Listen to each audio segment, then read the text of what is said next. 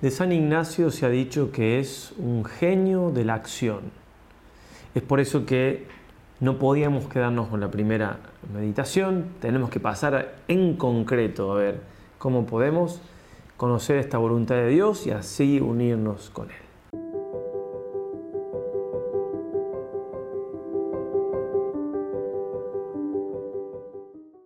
Por supuesto, comenzamos invocando a nuestra Madre del Cielo, en nombre del Padre, del Hijo y del Espíritu Santo. Amén. Dios te salve María, llena eres de gracia, el Señor es contigo.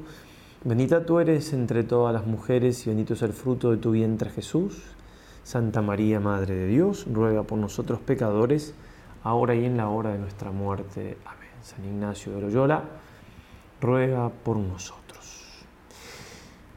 Habíamos terminado la meditación anterior, que si por esas cosas de la vida están viendo esta como primera meditación de este retiro mensual, de este parate en nuestra vida para pensar más en las cosas de Dios, en nuestro plan de vida y demás.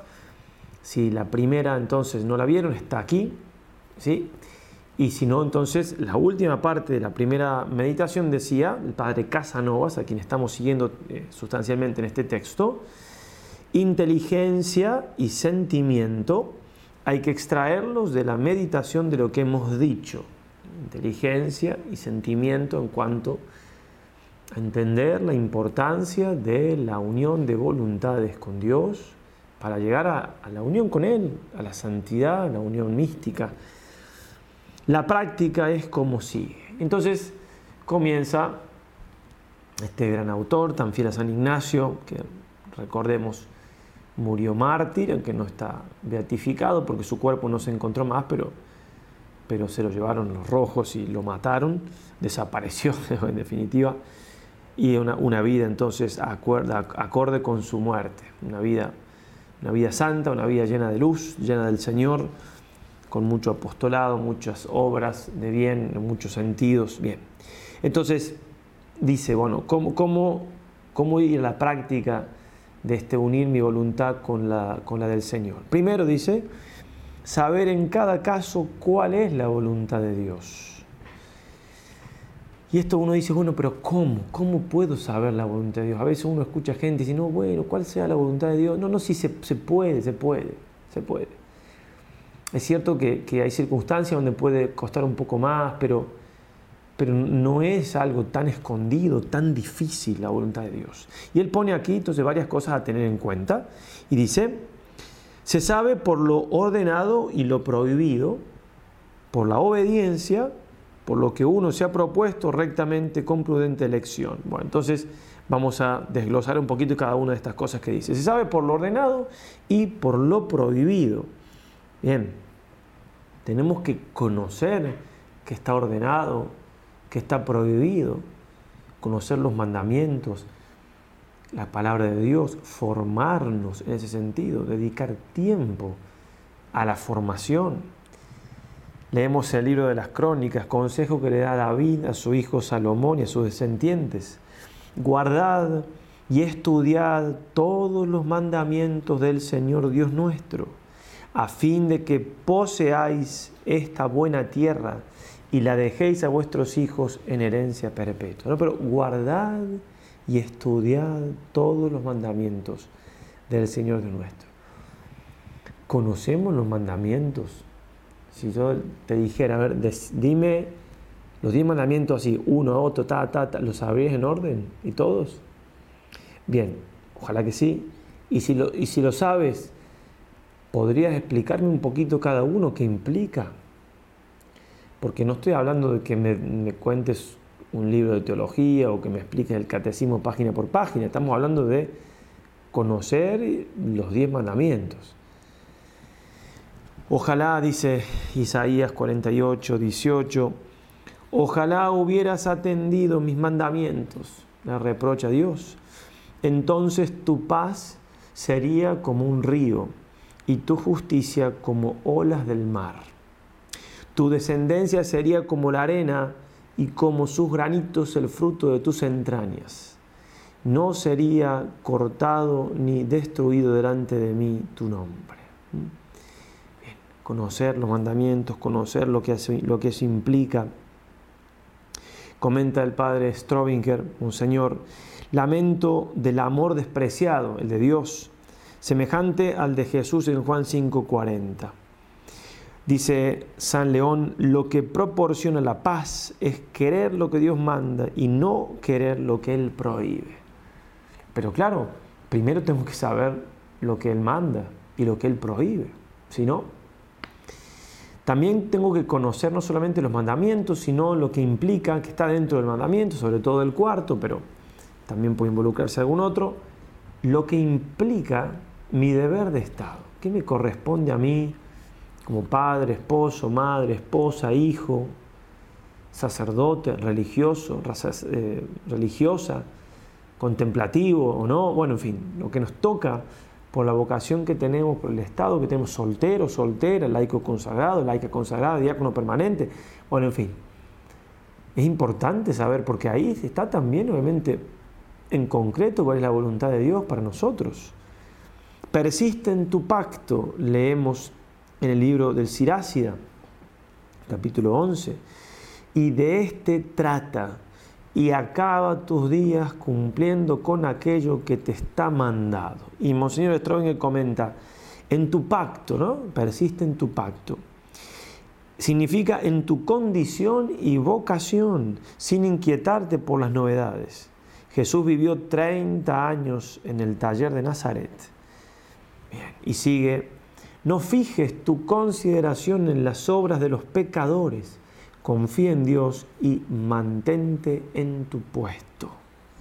Comenta Strobinger, confía en Dios es el tema predilecto del rey profeta. Porque claro, para mantenernos en nuestro puesto, hay que confiar en Dios. Porque a veces puede sernos difícil las situaciones de la vida, el deber de Estado por momentos se hace muy pesado, hay, hay cruces, hay... Bueno, confío en Dios. Confío que no me deja solo, confío que está conmigo.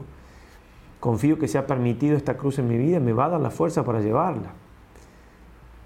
entonces, primero, para en concreto, ¿no? unir mi voluntad con Dios en la práctica, primero conocer los mandamientos para cumplirlos, el deber de Estado, amar esto, amarlo realmente de corazón. También hablaba el padre Casanovas de la obediencia. Bien, ya dijimos en la, meditación anterior los beneficios grandes que tiene la obediencia religiosa en ese sentido, pero todos tenemos a alguien a quien obedecer con sus más y con sus menos. ¿ah? Todos, incluso he conocido gente que uno puede obedecer también a un hijo en alguna circunstancia puntual, ¿eh? no, no, no de suyo, una cosa así que, porque el orden es al revés, pero si, mi hijo me pide algo que yo lo tengo que hacer y sé que es bueno, ¿por qué voy a demorar y hacerlo después si lo puedo hacer ahora? ¿Me tengo que mortificar? ¿Tengo que dejar de hacer lo que... Bueno, lo hago ahora. En algún caso hay algunas personas que se ponen, bueno, ciertas penitencias, son, a disposición de la familia, de lo que sea. Lo que quieran lo hacen. Hay que ver cada caso, pero digo, y después eh, eh, todos podemos tener, y es muy bueno, y la obediencia al director espiritual, que en ese sentido Obviamente no es lo mismo que una, obediencia religiosa, pero, tiene su parte de obediencia, ¿no? Y también ayuda mucho. Y, como la obediencia religiosa también da mucha paz, porque, claro, siendo prudente en elegir un director espiritual, después uno puede descansar en que la voluntad de Dios que se manifiesta. Bueno, podemos tener un jefe en el trabajo, en el apostolado, obediencia al párroco, en fin. Todos tenemos en, en un ámbito o en otro eh, ciertas cosas, ciertas personas, ciertas leyes que obedecer. Y es muy importante, ¿eh? muy importante, porque como ya hemos dicho, la obediencia va muy unida a la humildad. Si no hay humildad, no habrá obediencia y viceversa. Y la humildad sabemos que es trascendental para nuestra vida espiritual.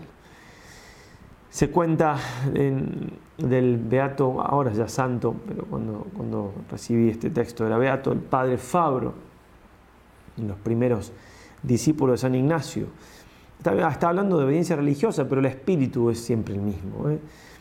Además del recurso a Dios, su salvación fue la obediencia a sus superiores. La carta ignaciana de la obediencia se hizo letra viva en el santo. Obediencia a la suya que llegó al heroísmo Cuentan que al salir de Barcelona con el cuerpo enfermo, a quien le a día de emprender semejante viaje le respondió, No es necesario que yo viva, pero es necesario que obedezca. Y por obediencia murió a semejanza de Jesucristo. Bien, entonces, obediencia los mandamientos, o sea, cumplir los mandamientos, cumplir con nuestro deber de Estado, obedecer a quien nos toca hacerlo. También habla el padre Casanovas de cumplir en la voluntad de Dios en lo que uno se ha propuesto rectamente con prudente elección. Los propósitos, ¿no? De hecho, en gran medida, esto, este día de retiro, o estas horas, o este rato de retiro, es justamente para eso, revisar los propósitos, saber cómo están, que si he decidido algo en la oración, eh, ante Dios, lo he pensado, ¿por qué lo dejo de lado? ¿Por qué no le doy la importancia que tiene? Pues bien, ahí he visto la voluntad de Dios volver a la carga. Propósito particular, examen de conciencia, etcétera, etcétera, lo que he visto. Mantente firme en el camino del Señor, dice Siracia 15:12. En griego se puede traducir, sé firme en tu convicción. Firme. No ser una veleta, vivir al viento. No, ya vi esto que era la voluntad de Dios, mantenerme que si no, no me importa la voluntad de Dios. Incluso se puede hablar de, la firmeza en el propósito de enmienda. La confesión, es cierto que nos podemos confesar a veces de lo mismo, pero cuando me confieso tengo que tener un propósito de enmienda muy firme. Y si se trata de pecado grave, con más razón, evitando con, toda la firmeza todo lo, lo que puede llegar a hacerme caer de nuevo en pecado. Se dice en los Hechos de los Apóstoles 19, 19. Muchos asimismo, de los que habían practicado artes mágicas, traían los libros y los quemaban en presencia de todos. Y se calculó su valor en 50 mil monedas de plata. Eso es propósito de enmienda, quemar, quemar lo que se, en definitiva lo que se adoraba de alguna manera. También podemos leer Sirácida 22, 20. Las resoluciones del hombre sensato no serán alteradas por el miedo en ningún tiempo. Mantenerse firme. San Ignacio ¿eh? había visto que Dios quería una cosa, que se vaya a Jerusalén. Que... Tenía miedo, no tenía miedo. Ya está. Que cuando, por ejemplo, se fue de la última parte de sus estudios de Barcelona partiendo para Francia, yendo a la Sorbona. Le decían, no vaya, que estaban en guerra, que se decía que a los españoles hasta los, asaban vivos. Y él, inmutable, inmutable. Toda la confianza en Dios. Y allá fue, no le pasó nada. Y si le hubiera pasado, hubiera seguido inmutable. A Sor Consolata le dijo el Señor una vez, él, ella le dijo al Señor primero, Señor, todos los días te digo que voy a cambiar y no cambio. Y el Señor le respondió, consolata, yo tampoco cambio. Eso nos tiene que ayudar para que saber que el Señor siempre nos espera, siempre está dándonos gracias nuevas, siempre que Él no cambia, es un aliciente para nosotros sí buscar cambiar, porque necesitamos de ese no cambio suyo para cambiar nosotros. Otra cosa que dice el Padre Casanova, en segundo lugar, primero decíamos entonces todo el tema de los mandamientos, de la obediencia a los propósitos, del gobierno de Estado, de todo lo que dijimos.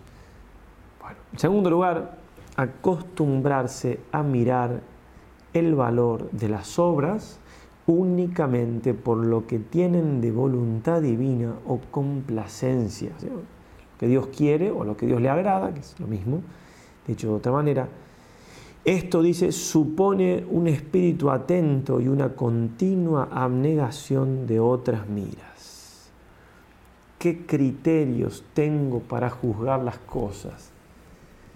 ¿Cómo juzgo de algo? ¿Porque es más o menos voluntad de Dios? ¿Cómo juzgo de mis actos sobre todo, pero incluso de la realidad? Alguna vez le dice, no hay, no hay una cultura superior a la otra. ¿Cómo que no hay una cultura superior a la otra? es muy fácil juzgar, al menos en abstracto, digo, después en concreto se puede complicar. Pero una cultura superior a la otra en la medida que esa cultura se acerca a la voluntad de Dios, punto. ¿No? No suena tan difícil, ¿verdad? Que la técnica, que la ciencia, la técnica y la ciencia de suyo no es una cosa así canonizable, ¿cierto? Puede ser que ayude, puede ser que no. Ah, en este país hay mucha técnica, mucha ciencia, mucha... Sí, sí, son ateos, hasta el aborto, la eutanasia, esto, lo otro, está todo... Uy, qué, qué cultura más, más buena, ¿verdad? Más... Digo, repito, en concreto no es fácil bajar, pero a nivel del principio tienen que tenerlo claro. Todo tenemos que mirarlo bajo esa lupa bajo la lupa si, si, está Dios más o no. ¿Y qué Dios? El Dios que conocemos, el Dios de la revelación, el Dios de Jesucristo, no tampoco el Dios de, la nueva era, del nirvana y de la mar en coche, no. Para eso tenemos la revelación, para eso somos cristianos, ¿verdad? Si no, juguemos otra cosa, ¿no? Dicho irónicamente, obviamente, esto no es un juego, pero sí, si no, si no somos cristianos, sí, se transforma todo en un juego, ¿cierto? Si no le damos importancia a Jesús, incluso como va a decir el, el padre Fabro, siguiendo un poco en esto, a Kierkegaard decía, ¿no? hablando de la vida eterna, ¿no? si no hay una, una, vida eterna, ¿no? da tanto de eterna pena como de eterna dicha, la, vida se transforma en una gira campestre, un picnic, es, un juego. No, no, es que hay una vida eterna, por eso es tan serio todo, ¿cierto? Bueno, entonces, también me puedo juzgar si en la práctica, ¿dónde está mi tesoro? ¿Dónde está mi corazón? ¿Qué me alegra? No estoy hablando incluso, si me alegro del pecado, bueno, tengo bastante que trabajar, pero si me alegran las cosas buenas, solo lo que a mí me parece que es bueno, donde no hay cruz, o lo que me sienta mejor en el sentido más super, superfluo, superficial. Ah, este día qué duro que me va a tocar porque simplemente tengo que hacer algunos sacrificios. ¿Es realmente el criterio ese? ¿No? Bueno, en fin, este, hay mucho que, que trabajar ahí, ¿no? Los santos medían las cosas de otra manera. Se acordarán aquello de San Ignacio, ¿no? Se le aparece Jesús en la estorta, le seré propicio en Roma. Y él piensa, se lo cuenta a los compañeros, que iban a ser crucificados en Roma. es una cosa Bien. al menos saber que para allá va el camino, ¿cierto? Que, que estamos lejos y ser humildes, digamos, saber que nos falta mucho. Pero bueno, mirar el valor de las obras únicamente por lo que tienen de voluntad divina En tercer lugar, querer en cada caso sentir íntimamente el gozo de darle un gusto más a nuestro amado Dios. ¿eh? Quiero eso, sentir el gozo de alegrar al Señor, de vivir para Él. Santa Teresa de Calcuta, siguiendo en esto, Santa Teresita, el niño Jesús, trataban en esa, en esa niñez espiritual y en esa vida mística también, porque está todo entrelazado, si pudiesen de evitar que Jesús se enterase de lo que estaban sufriendo. Con la sonrisa que tenía, tan cristalina, tan franca, tan tapaban a los demás muchas penas, muchas cruces, pero también trataban de tapársela, de ocultársela a Jesús. ¿eh? Es esto, es esto. ¿eh? Buscar alegrar a Dios, buscar darle gozo a Dios Buscar no contristar al Espíritu Santo, en palabra de San Pablo. Eso hace el amor. ¿sí? El amor busca que el amado sea feliz. Buscar reparar las ofensas hechas al Señor, lo que hacía San Francisco Marto, ¿no? Se había dado cuenta que estaba muy triste Jesús y ese fue el pequeño pastorcito de Fátima, fue el leitmotiv de los actos heroicos que hizo, ¿no? Bien, qué triste debe estar el Señor por nuestros pecados pasados o presentes quizás, por los pecados de la humanidad, por tanto para reparar, tanto para consolarlo. El padre Ángel Peña, su libro Ser sacerdote, eh, su libro, perdón, Sacerdote para siempre, tiene un título que es Ser sacerdote para ser feliz a Dios. Lo dice de un sacerdote pero mutatis mutandis se puede aplicar a muchas cosas, a muchas vocaciones. Conozco personalmente a un sacerdote que me decía que él se había hecho sacerdote para hacer feliz a Dios. Un día estaba paseando frente a la iglesia parroquial cuando vio a un joven que recogía papeles y botellas de la basura que dejaban los vecinos en la puerta de sus casas. Y para entrar en conversación con él, se acercó a saludarlo y le invitó a un pastel que había comprado minutos antes. En ese preciso momento, como un relámpago, tuvo la intuición clara de que Dios le sonreía y se sentía feliz por aquella acción. Comprendió, con una luz sobrenatural especial, que valía la pena vivir para hacer feliz a Dios. Desde entonces procura vivir su sacerdocio haciendo feliz a Dios, haciendo felices a los demás. Y por otra parte, celebra cada día la misa por amor a Dios y para gloria de Dios, y se ofrece con Jesús por la salvación del mundo. Ahora comprende que ser sacerdote es algo tan grande y hermoso que vale la pena renunciar al mundo entero con tal de hacer feliz a Dios y a la vez hacer el bien a todo el universo y a la humanidad entera. Para él, ser sacerdote es hacer feliz a Dios y Dios, que no se deja ganar en generosidad, lo hace un sacerdote feliz. ¿Estás tú dispuesto a ser feliz a tu Dios y Señor? Bien. Es cierto, tuvo una luz natural especial, pero nosotros tenemos conocimiento de esa luz. Y además tuvo esa luz especial nos estaba ayudando a un pobre, ¿no?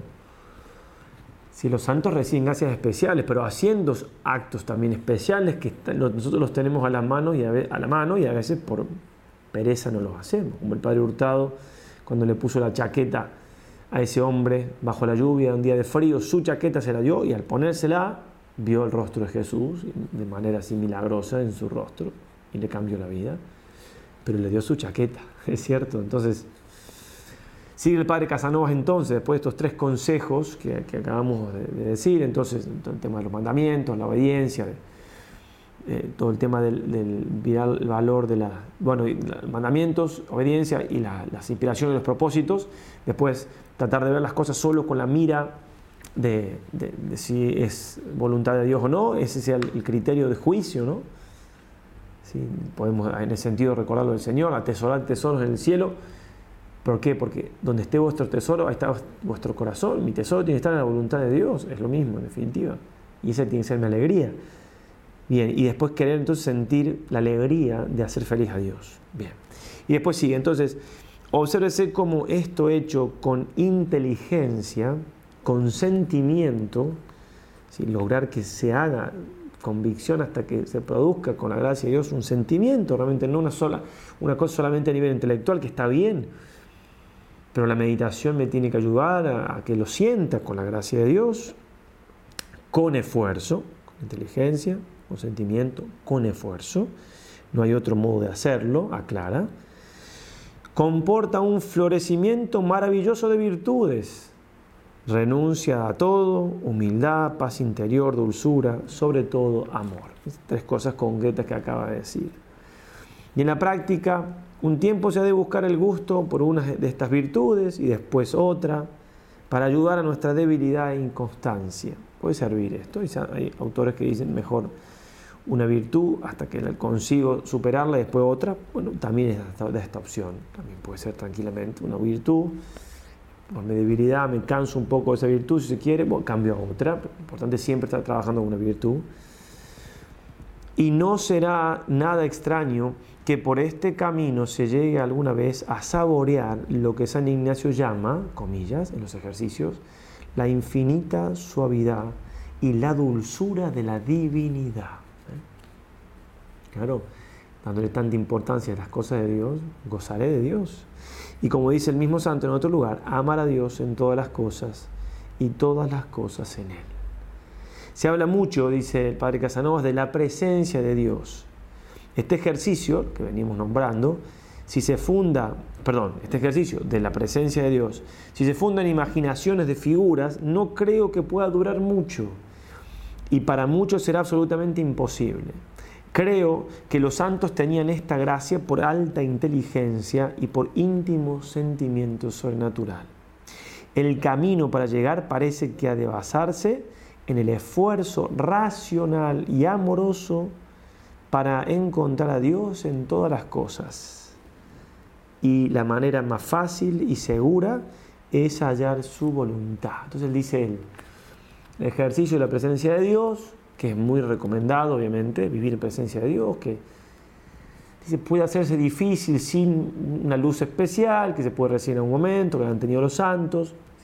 Si es solamente como imaginación y cosas, me puede costar un poco. Ahora dice, para mí lo mejor es tratar de vivirlo de una manera racional, en la fe, tratar de encontrar a Dios en todas las cosas, ¿eh?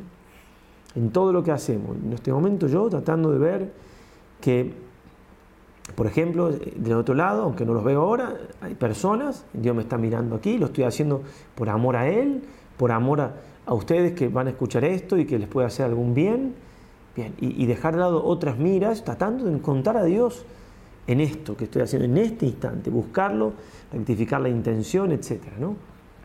Bien, y así en todo, absolutamente en todo lo que hacemos, y para eso buscar su voluntad. Buscar su voluntad es la manera más concreta de ver a Dios en todas las cosas y entonces vivir en su presencia. Quien tiene la voluntad de Dios, otra vez lo que decíamos en la charla anterior, tiene a Dios mismo. Porque en Dios no existen partes ni diferencias y tiene a Dios en su aspecto de más fuerza y de más suavidad.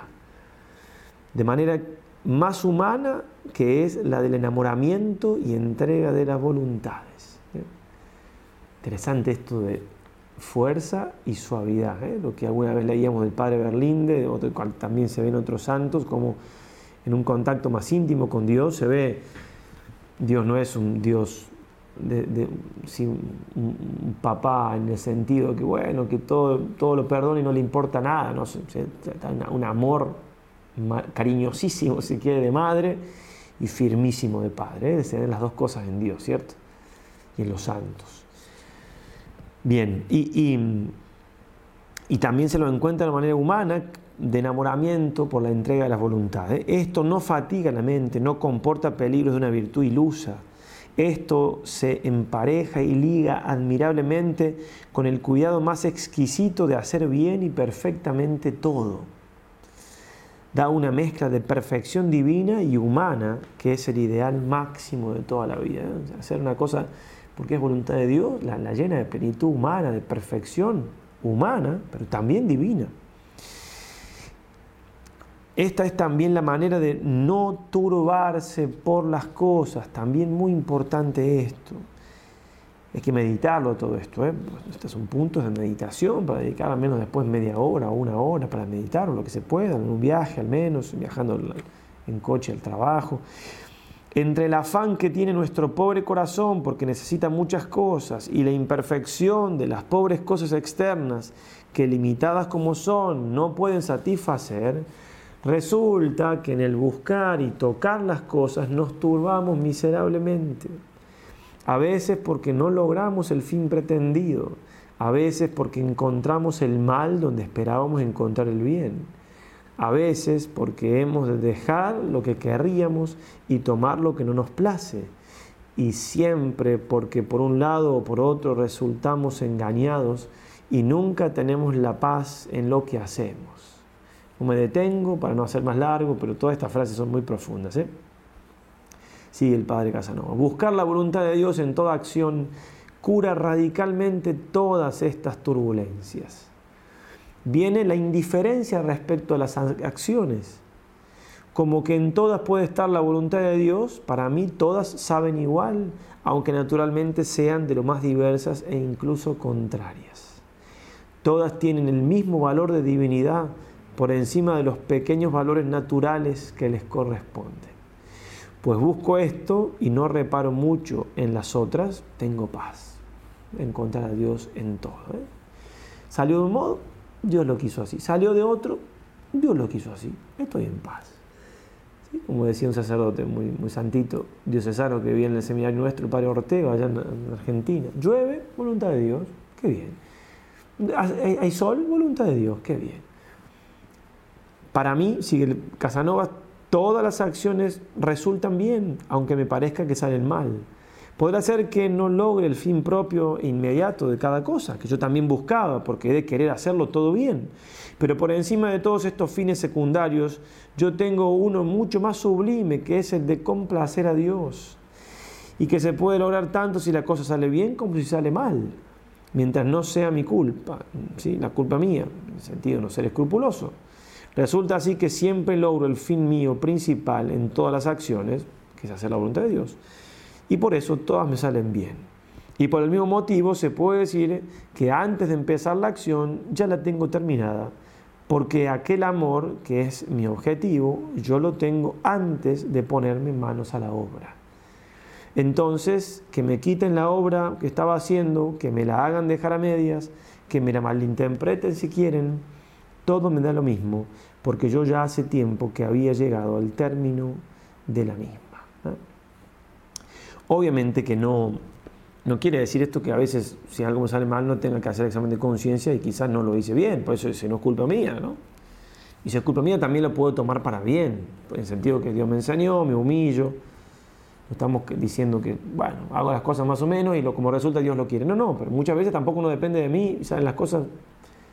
¿Qué importa? Lo hice por Dios, ya lo tengo ganado a todo.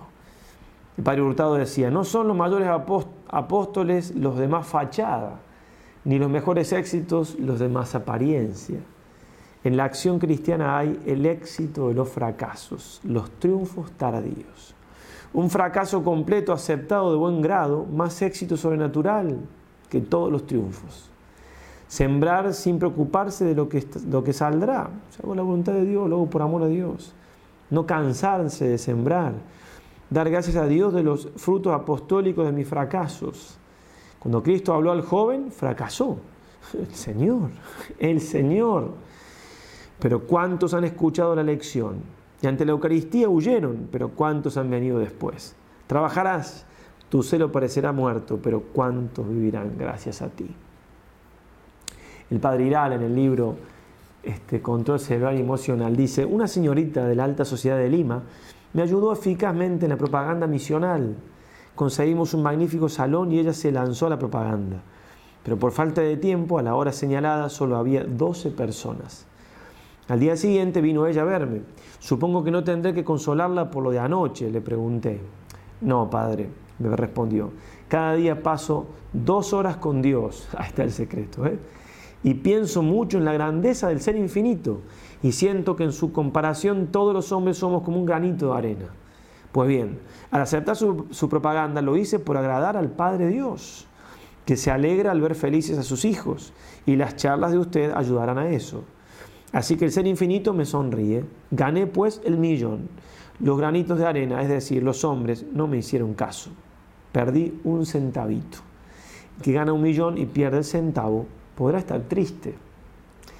Qué respuesta tan sublime y tan apta para volvernos a la realidad y gritar la importancia y quitar, perdón, importancia a los fracasos humanos si procedemos con buena voluntad. Ese es el secreto. Sigue el padre Casanovas, de allí viene aquella libertad de espíritu y suprema independencia que tanto ponderan y en ti y estiman los santos. Soy independiente de todos y de todo. Nada me ata, nada me produce felicidad como para atraerme, ni tristeza como para huir. En cuanto me es posible, me hago independiente como Dios, en tanto y en cuanto me uno únicamente a su voluntad. lo, la indiferencia ignaciana, ¿no? La independencia de las cosas. Lo que me mueve es Dios. Eso sí, no me es indiferente. Todo lo demás me resbala. En, este sentido que estamos diciendo, ¿eh? no es un no importarme de la gente y demás. Los santos tenían una sensibilidad exquisita para con el sufrimiento del otro. Es otra cosa, ¿eh? creo que se entiende. Finalmente, emana de ahí una luz interior clarísima que incluso en lo natural hace conocer las cosas con gran transparencia. Luz clarísima. Y una paz indeficiente, que es la verdadera felicidad en esta vida. Bien, y termina esta segunda parte. Ya tenemos aquel unum necessarium que enseñó Jesucristo a Marta, ¿eh? que es su voluntad. Su voluntad es lo que unifica todo.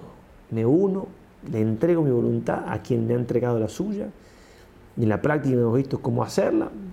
La práctica más grande son los ejercicios, pero ya lo estamos suponiendo. Bien, vamos ahora a ver cómo este unum se halla a los pies de Jesús con María, ¿eh? los pies de Jesús. Así que Pasamos a la tercera charla entonces, donde veremos más esta última parte de la importancia de nuestro Señor Jesucristo en todo lo que vamos diciendo. Nuestra madre, la que fue María, más María que esta María, estuvo mucho más a los pies de Jesús que María, la, del episodio este que el Señor dice que le eligió la mejor parte, nos ayude y nos guíe para entender y para vivir todas estas cosas. Ave María y adelante.